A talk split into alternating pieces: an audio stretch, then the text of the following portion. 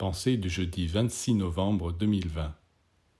Dans notre vie quotidienne, il est très difficile de faire le partage entre le bien et le mal, de savoir où commence l'un et où finit l'autre, car ils sont inextricablement mêlés. C'est pourquoi il est dit dans la table d'émeraude, Tu sépareras le subtil, le bien, de l'épais, le mal, avec une grande industrie. Le mal s'agrippe au bien pour y puiser des forces et le bien également s'accroche au mal pour se nourrir de lui, et cela lui est permis. La plante a le droit de puiser des éléments de la terre sur laquelle elle pousse. Elle se conforme en cela aux lois de la création et de la vie. Mais le sol n'a pas le droit de puiser les forces de la plante.